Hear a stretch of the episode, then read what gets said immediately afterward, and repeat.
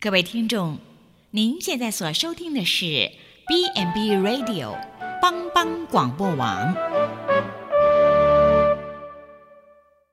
即将为您播出的是由张红婷医师和子欣共同主持的《湖畔书楼》。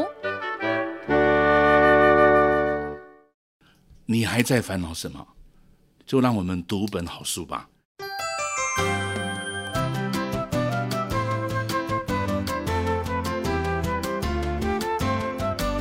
这里是帮帮广播电台所直播的《湖畔书楼》，我是张宏庭医师。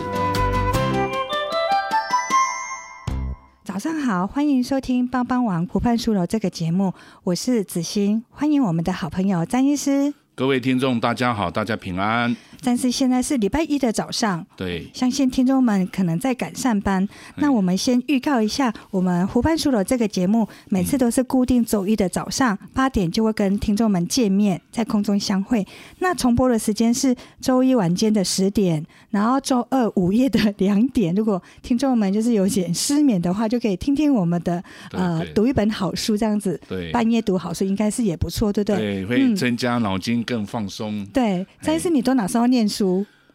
我啊我有我大概有时间都在看一些资料了。嗯，哎都是哎呀，不然就是听现在这些这些武汉病毒的的报告。的一些讯息哈哎。好，那早上周呃早上上午又是八点又会重播，然后周日晚间又会十点这样子。欢迎听众们锁定我们这个呃频道，然后读一本好书会让我们呃领略作者的一些丰富的人生经验，嗯那也可以让我们在生活上更为丰富。好，但是哇，最近疫情你应该很忙碌吧？你是啊今天是啊的心情？对，哎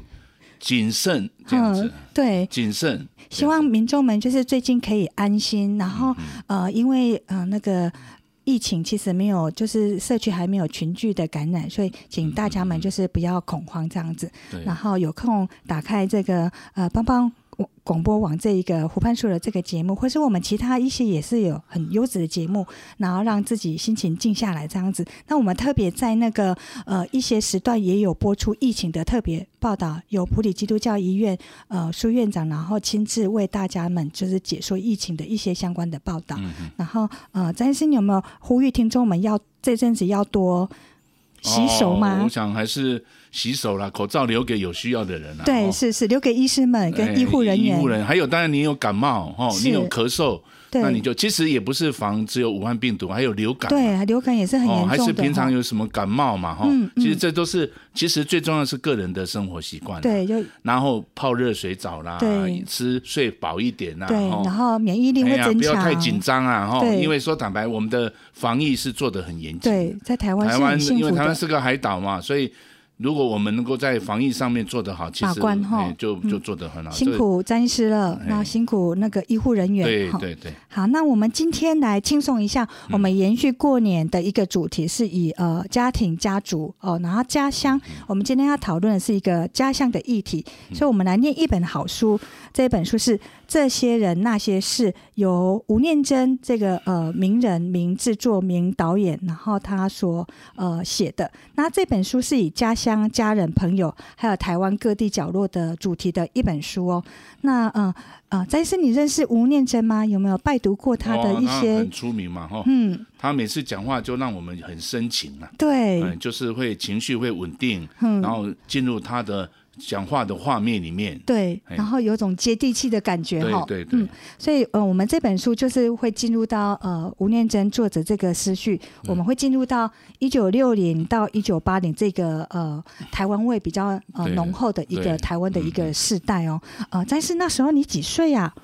一九六零哦，到一九八零我正大概值，小学生吧，真的吗？小学生 啊，哇，那时嗯等候一已下嗯经是小学生，所以他讲的事情大概我有点了解，有点深刻哈。对对嗯对，那时候我们台湾的一个社区一个年代是进入到呃农业社会要转工业社会，嗯，所以吴念真他小时候的家是在基隆一个矿坑。对，嗯啊、他现在名叫九份。对那我们对对九九份的印象就是偶姨。嗯，嗯好，可是那个偶姨对吴念真来讲，可能是一个比较遥远的事情。我们今天这个时段就来进入吴嗯念真他的家乡，还有他所一些的呃发展的一些的故事。那也许离我们有有一段遥远，可是是事实上是离我们很近的。嗯对也许对我们就是那个故事里面的人。对，那他今天有有一些主题，我们会来跟詹医师讨论。嗯那首先，詹医师，我想要问一下，就是呃，我们两个一起念的这本书，那你有什么想法呢？啊、我觉得，因为他我们他是谈他的父母亲还有他的弟弟嘛，对对，哦，大概就今蛮天深我刻的们要谈到，尤其他是第一段，事实上他还有很多的部分嘛，对哦，对，那我我觉得就是他在谈他的父亲，对话很少，嗯，但是超少的他吴念真他本身的文笔很容易有画面的，对，所以他在描写父亲的时候，对话很少，但是画面很多，我们可以感就受是得你可以到看得出来，那个是一个小孩子对对自己的父亲的一种一种一种期待，可是不太，因为过去比较日式的教育，一般来讲，爸爸都是威严，威严的哎、很高少度是的，对不对？都是有一个高严度的嗯父严父的哦。然后，那他描写他的母亲的话，就是比较贴近嗯哦。然后他会描写母亲跟爸爸的感情，对母亲对他的情感对啊，描写弟弟的对话就很多了。对，哦，因为是说它里同面才之间同才之间对倒是那一种，诶如沐之情比较少啦，对对就是兄弟之情，所以他的文章里面就是会可以看到，你除了看到那个人物的描写，嗯会有一些那个时候情境的一个画面，对很有画面。哎，他的他他的真的他是的一个文章是一个国，民作家嘿，然后对他所说的每一句话，然后呃。文字都是一种第三人称的，哦，他不会特别说这是他的故事，可是我嗯对们对其实都可以感受得出对来对，他在讲的那些遗忘的时光。对那其实我们今天为什么要跟听众分享这本书，是因为说，呃，在过去，你因为我们常常因为工作啊忙碌，然后我们可能忘了去回应我们的家人，或许有时候呃一忙，然后事业上面两头烧，那可能家庭跟事业没办法兼顾。那我们借由这本书，就是提醒呃我们大家能及时的去回应家人的爱，跟这一个呃家乡的感情。那愿每位神的儿女都可以把握这个看顾家人跟朋友的机会。那也呃求主赐给我们灵巧和谦卑、安静和忍耐，那去行出一个美好的见证。所以，我们湖畔书的这个节目就是在回应我们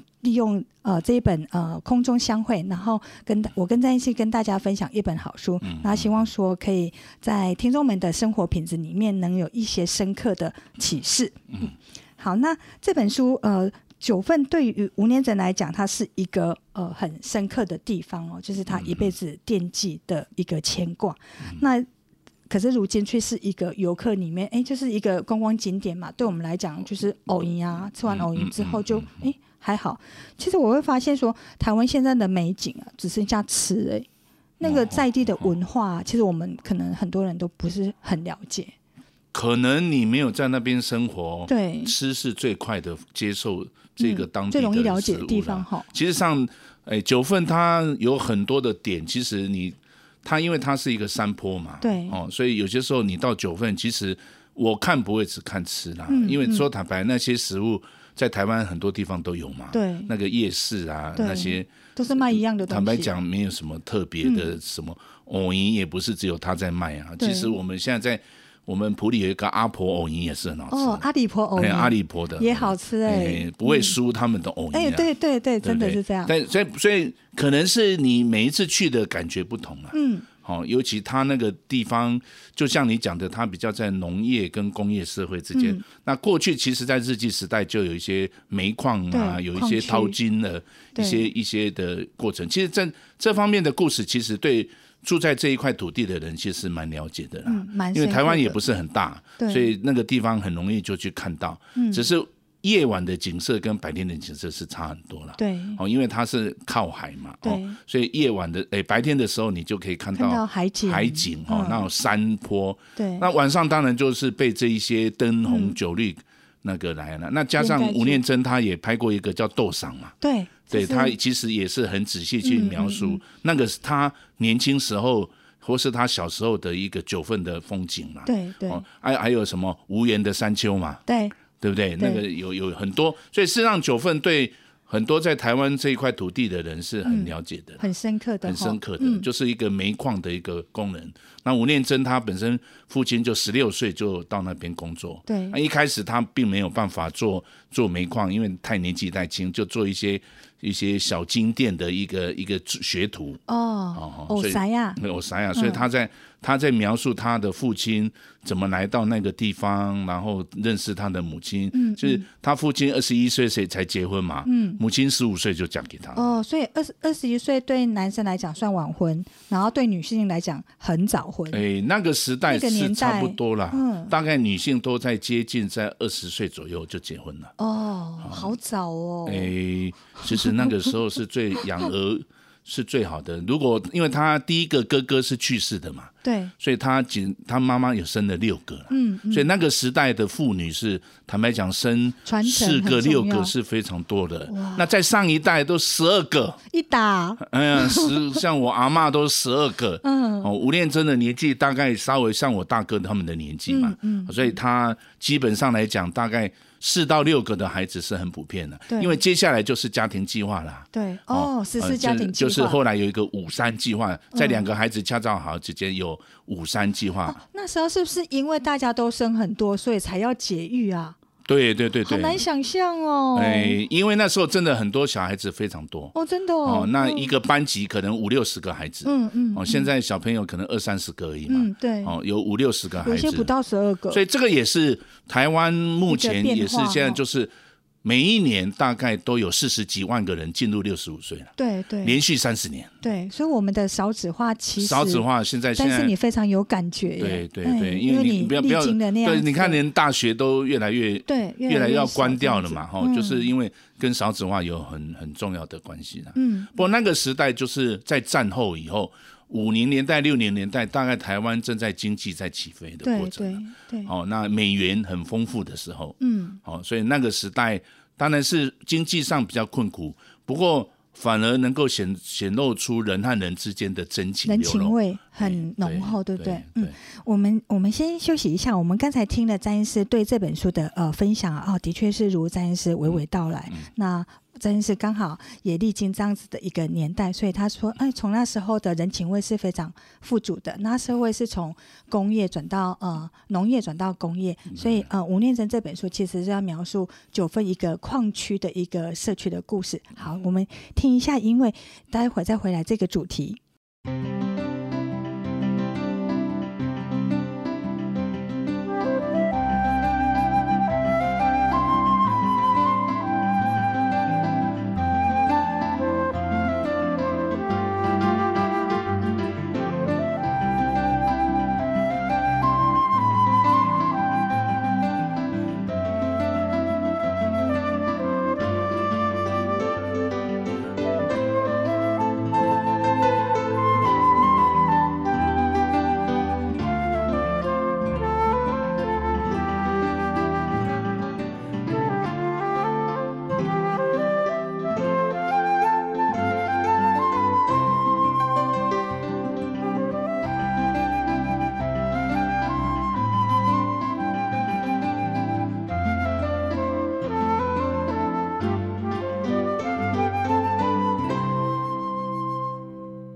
听众好，谢谢你回到帮帮广播网湖畔书楼，我是子欣，欢迎我们的好朋友詹医师。哎，大家平安。詹医师，你刚才讲的这些，我觉得哦、呃好好有深刻，因为嗯我刚好出生的时候，像我的呃家人就是只有弟弟一个而已，所以妈妈就是生两哦个，所以我很难想象，天哪，五六个哥哥姐姐，那多热闹啊！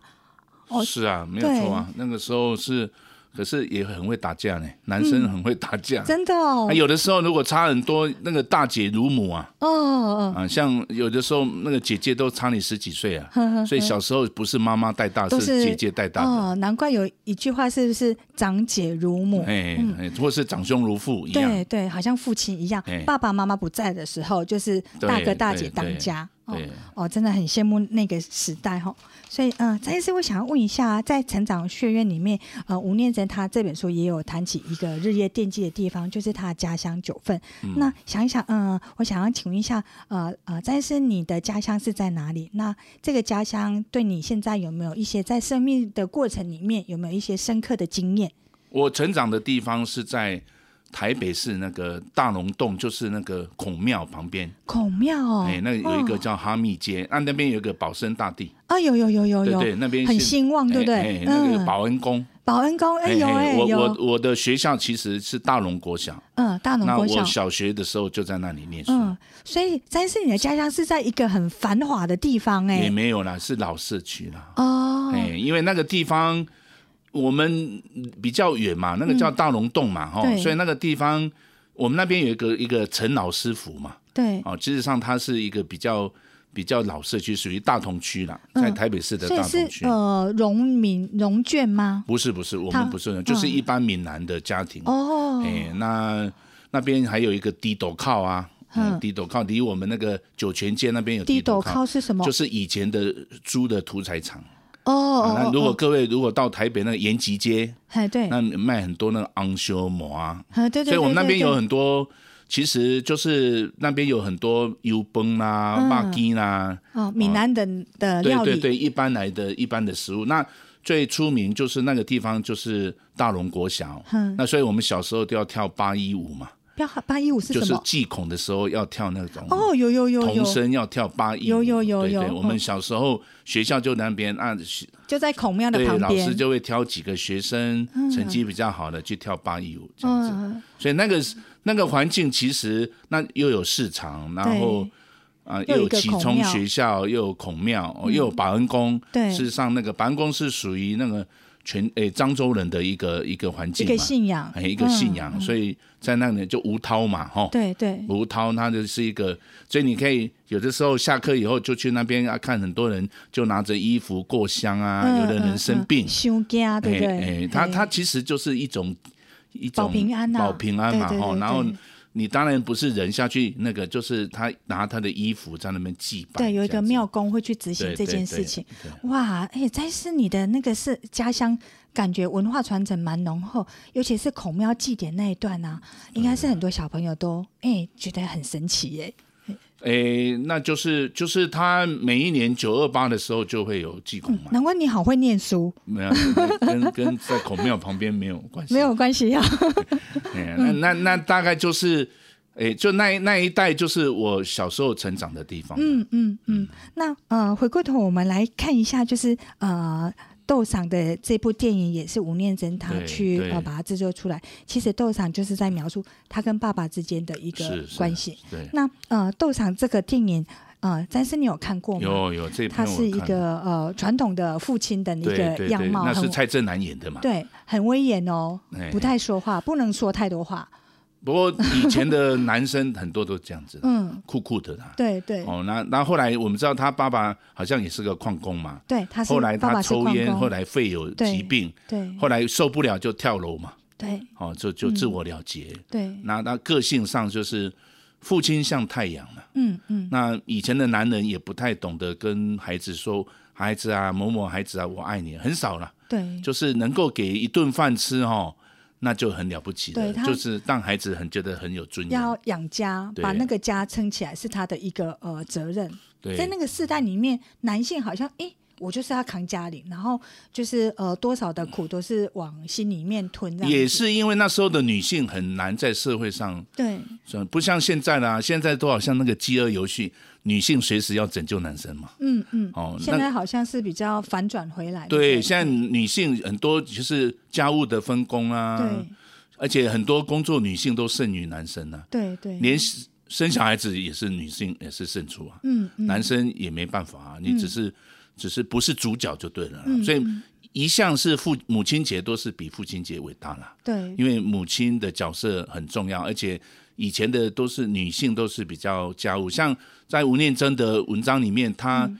有些时候父亲很晚回来，嗯对那因为他家很小，他要对抱着孩子，一个那一个一 个一个挪排出 好，不然他没有地方睡觉。对对可是那个小孩子却是很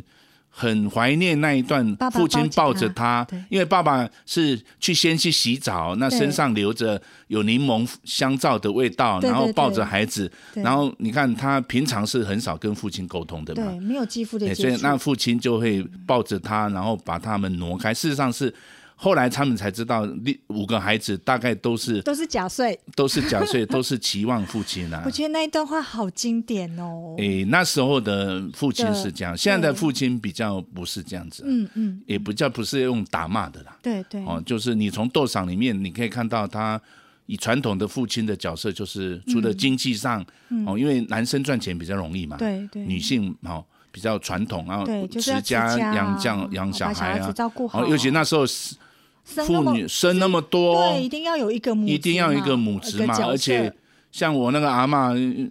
没有，常常都在大肚子，一直到停经以前都在大肚子，因为就一直嗯在生了育十二，个，那当然是很忙嘛，对不对？真 是因为那时候候也没有什么电视，晚上就是，嗯，他就是就没有就什是么传活宗接动，代是一个人生的一个对最主对，要所以这的种夫妻目标嗯的感情这样子。但是基本上来讲，他到吴念真的时代已经是六五零年代、六零年代那个时候对，基本上台湾主要就是他父亲做那个工作，就是矿区要的花很多工作时间在，对对，所以没有跟孩子沟通，也不对晓得怎么跟孩子沟通。其实吴念真其实呃蛮蛮深刻的，就是他对他的爸爸，他他其实蛮理解爸爸为什么会这样子。他现在可能在写这本书的时候，我在猜想，我心里猜想，不晓得对不对，他已经为人父了。所以当他为人父的时候，他才能去深刻地理解说，其实父亲的角色是不容易被说出来的。对养儿方知父母恩嘛。对，是，哦，那一方面也是那个时代的的父亲本来就是从斗赏的文的影片里面你对就可以了解了。对哦，那他也是他的兄弟里面比较优秀的啦，对，比较会念书啦。嗯可能可能我看起来他个子好像小时候不是很高大，嗯，哦，就是小小的，对可是他因为很会念书啊，对他很会念书，有的时候就会也也会给他的兄弟姐妹有点压力了。对。哦，比其如实说兄他弟姐用妹都是这哦，样。用教育的方式让自己突破那个阶级的一个呃呃对门对槛对，因为就最少你要还是要能够念书，尤其对他去念的大学嘛。对哦，他那当然这个在一个矿工的孩子，而且说看起来他的文章里面谈到他小时候就已经很会念书了、啊，对所以所以能够矿工不要再做工作，不要父承子业，能够对嗯比父亲更好的往上的社会流动，对那个时代的人是一个很大的家庭的光荣、啊。嗯嗯，那我们刚才跟詹师谈了呃吴念真他的爸爸啊《斗赏》这部电影，还有嗯这本书。那我们也听众们，我想想也想要知道，詹师您在当父亲的时候，跟你在当儿子的时候那样子的心情写照，可不可以跟我们听众分享一下？我的父亲是慈父，哦，真的，跟他的父亲不一样。真的哦好幸运哦。哎我的家庭管理是母亲为大，嗯嗯，所以我一直啊、呃父亲如果母亲生气的时候啊、呃责打孩子是母亲，不是父亲。是哦，哎，但是父亲知道母亲生气，就会随便的教训我们几下，嗯嗯，让做做做让做母场亲对那消啊消但是消融一下，很多在生活上的照顾是我父亲。哦是哦，父比如亲说他照会顾，哦煮饭，他比较，当然我个性，我父亲比较温柔啦。嗯嗯哦，那我母亲的个性比较坚韧，嗯，因为可能要呃和和对对，因为保因卫为起有的一个时候父家亲如果不是很啊、呃在事业上很大，有时候说都母亲，我我我母亲小时候也在做裁缝，对对，所以我记得我小时候的衣服都是我妈妈做的，哦，哎啊，所以所有以一手在好嗯手艺，哎，那我母亲会做裁缝，所以我我们不过现在想起来是，所以小时候。啊，我母亲都是教我，都也像我是我的老师嘛，对嗯哦、教我波波摸佛啊，教我这样子啊，所以对然后我在念书的时候，都在他那个做衣服的那个床铺下，在那边读书，然后他就那样啵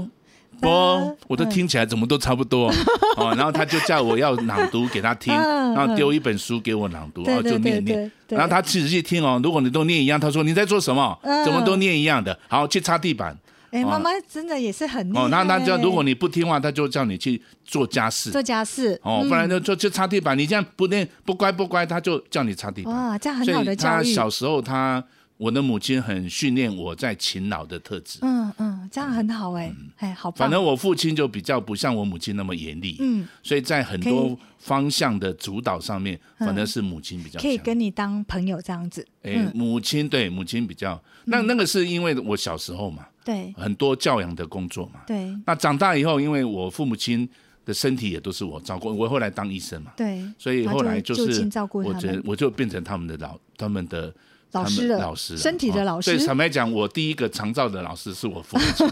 哦，因为他们用他们的身体来告诉我年老的时候嗯啊、身体要怎么样的照顾。那我在这个过程里面，我学到很多应该是说第一个回馈的是父母。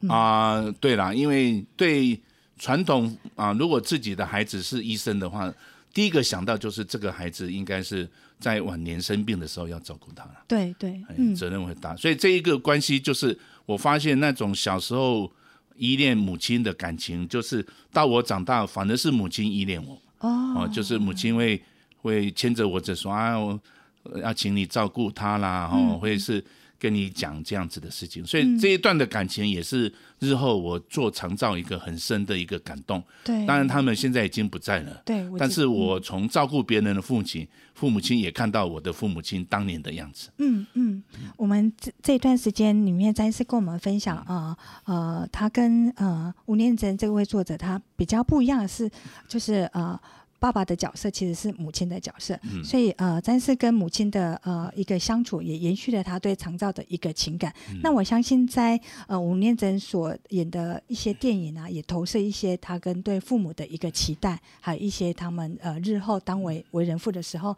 才去思考说自己当呃自己爸爸妈妈在教育是他们时候是的心情，其实是一个蛮在不同时空里面其实是对，融尤其入年的老的时候会更想父母亲、哦。，对人很奇怪对哦，就是你年轻的时候，或是你不会想父母亲、嗯啊。那父母亲慢慢离开了以后，可是当你年老，仿佛着陆的父母亲又活在，对又重现哎，又重现。所常以这个在那个父母亲嗯实在太对孩女儿女哦，实在太重实要在了。是太重要了，哎呀，这太嘿重要了。所以呃，这一段詹医师也跟大家分享，其实他跟吴念真的心情是一样的嗯啊、呃对父母充满了呃期待，然后也时时刻刻都在思念他们，嗯不管说哎他们是不会再见到，可是那个永留在心中的一个印象啊，对，是对一直在每晚啊、呃比如说啊、呃夜深人静的时候，常常就会呼唤起来这对样子对。嗯，好，那我们先学一下，听一下音乐，待会儿再回来这个主题。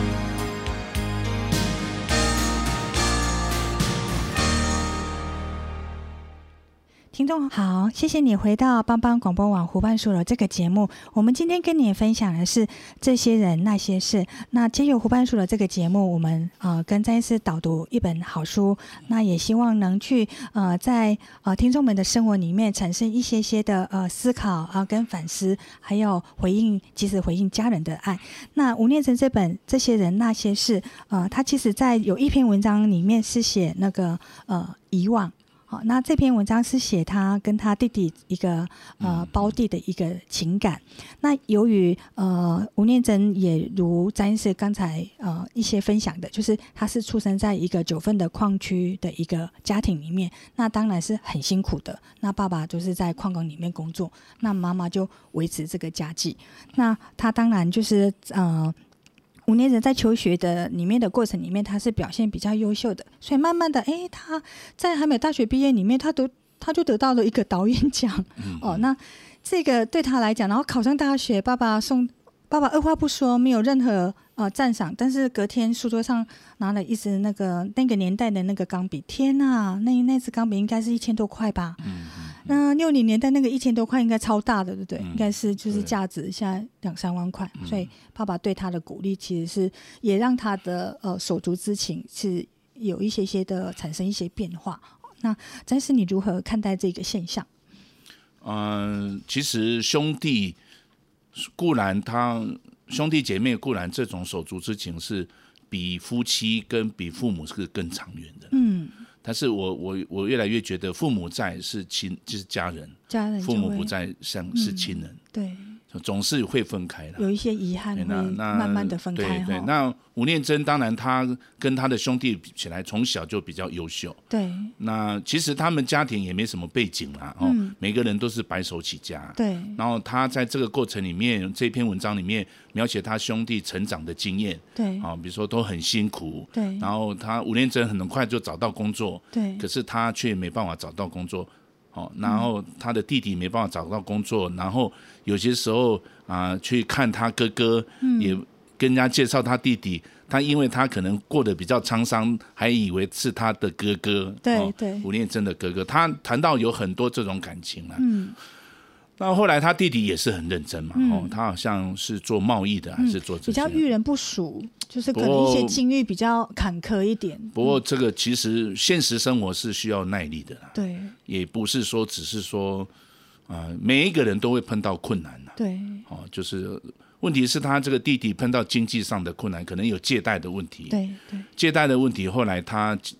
就是他后来怎么跟他弟弟相会，就是因为有电话打来，嗯，然后警察说好像有一个人是你弟弟，嗯，他的车子，嗯嗯啊，其实他在纠纷他就是用自杀的方法，利对用那个车子的引擎对接那个，然后自己自杀嘛，对。可能还去世了四五天，嗯，那个地点其实是他们小时候五年前常常带着他们去游玩的对地对点，对所以其实警方没有特别告诉他，也找不到那个特别的位置，因为那时候可能 GPS 还没有那么的，可是他知道地方，嗯对，那是一个当然你就是牵挂让他去想到的。不过问题是，他弟弟也有结婚，也有生孩子、啊。嗯嗯，我是觉得，如果我其实苦日子都有啦，对像我对看到我父母他们也都会有苦日子，对夫妻也很容易吵架啦。对但是我是觉得对。当然，吴念真没有写他弟弟孩子的感觉啦，嗯，他只是觉得他的感觉啦，哦，对那我个人是觉得对孩子会影响很大，就是嗯你如果生活上，尤其是个父亲没钱没有关系，嗯，但是不不要离弃孩子，嗯哦，那我我是觉得这一点是很重要的，嗯没钱没有关系，不要忘掉自己良善的那一部分，嗯，其实每一个人都可能在社会化的过程碰到有一些尔虞我诈，或是对被。其实这些都是会让你在生来里面会有一个挫折感啊。那吴念真因为呃胞弟这样子，他其实也很智者，他其实是一个呃很有责任的哥哥哎、诶他其实不断地大家资助长大的，弟弟有些时候每一个人要为自己的行为负责任嗯啊。对，哦，因为他如果也在是兄弟两难姐之妹中嗯就很难讲了，呃，如果是父母亲就不一样。对父母亲基本上来讲，我们对他有还朴之情，对而且是一定的。对那兄弟姐妹其实到长大以后都是个别人，嗯嗯各有各的家庭，他有他的困难，枝叶散开就各对，自为这个开天枝散叶哈。对那父母还在，年节都还可以聚餐对；父母不在就，就大家，嗯，对，像我两个哥哥都在在大陆，现在在西安，我看要回来也困难了。嗯嗯，暂时不要， 哎，以前如果回来都要讲到这个国共之间还是什么，每一次都在吵架哦啊、我就觉得，可是很多人就是对那个中国梦很嗯很很强烈嘛，哦，也会有一些文化哎价可是值这的个转移要了哈。你必须要跟学孩子时代那样子的情感要做切割，对对，因一为定的毕竟大家长大的，他有他的家庭各，自你有一你个的家家庭庭，嗯，那他怎么去面对他的家庭，这个是最重要的。对有的时候啊、呃比如说他的孩子，他年轻时候自自杀，那有一天他的孩子要结婚的时候呢，嗯，那结婚的时候，人家问说啊，他怎么是他的阿伯出来做他的主主婚人？对其实那对孩子会影响很大。我个人是觉得兄弟之间可以帮忙，可是他不像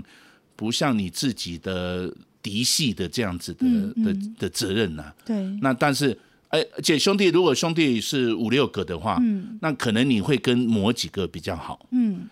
啊，跟某几个就比较不好嗯，哦。这个这个也也也兄弟之间感情也是不一样的。对，像我跟我姐姐就比较好，对，因为我小时候她就是我那个长母啊，对我的那乳母个对不嗯哎对对她，因为我跟我姐姐差九岁，小时候她带我去小学，对然后帮我洗澡。我现在想起来，我就说你其实是我的小妈啦。对哦，那我我觉得这种感情是小时候就就已经有的，转移，那长大以后，奠基的大家尤其男生哦，比较对不会讲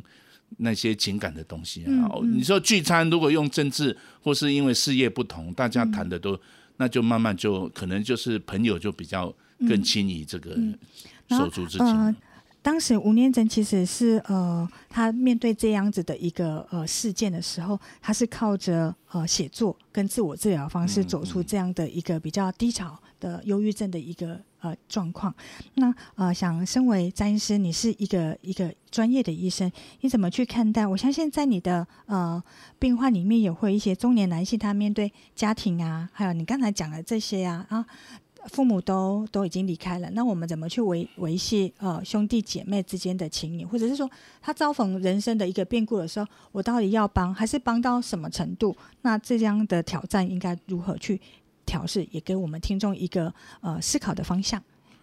我的父母在生命中碰到困难，是，有两件事情是是我想来是最感谢的。嗯，第一个，他没有离开我们啊；对，第二个，他基基本上还维持基督信仰。嗯，一个信仰信很仰重要，那我们父母也就是坦白讲，我们是传统的基督徒，他就把这个信仰。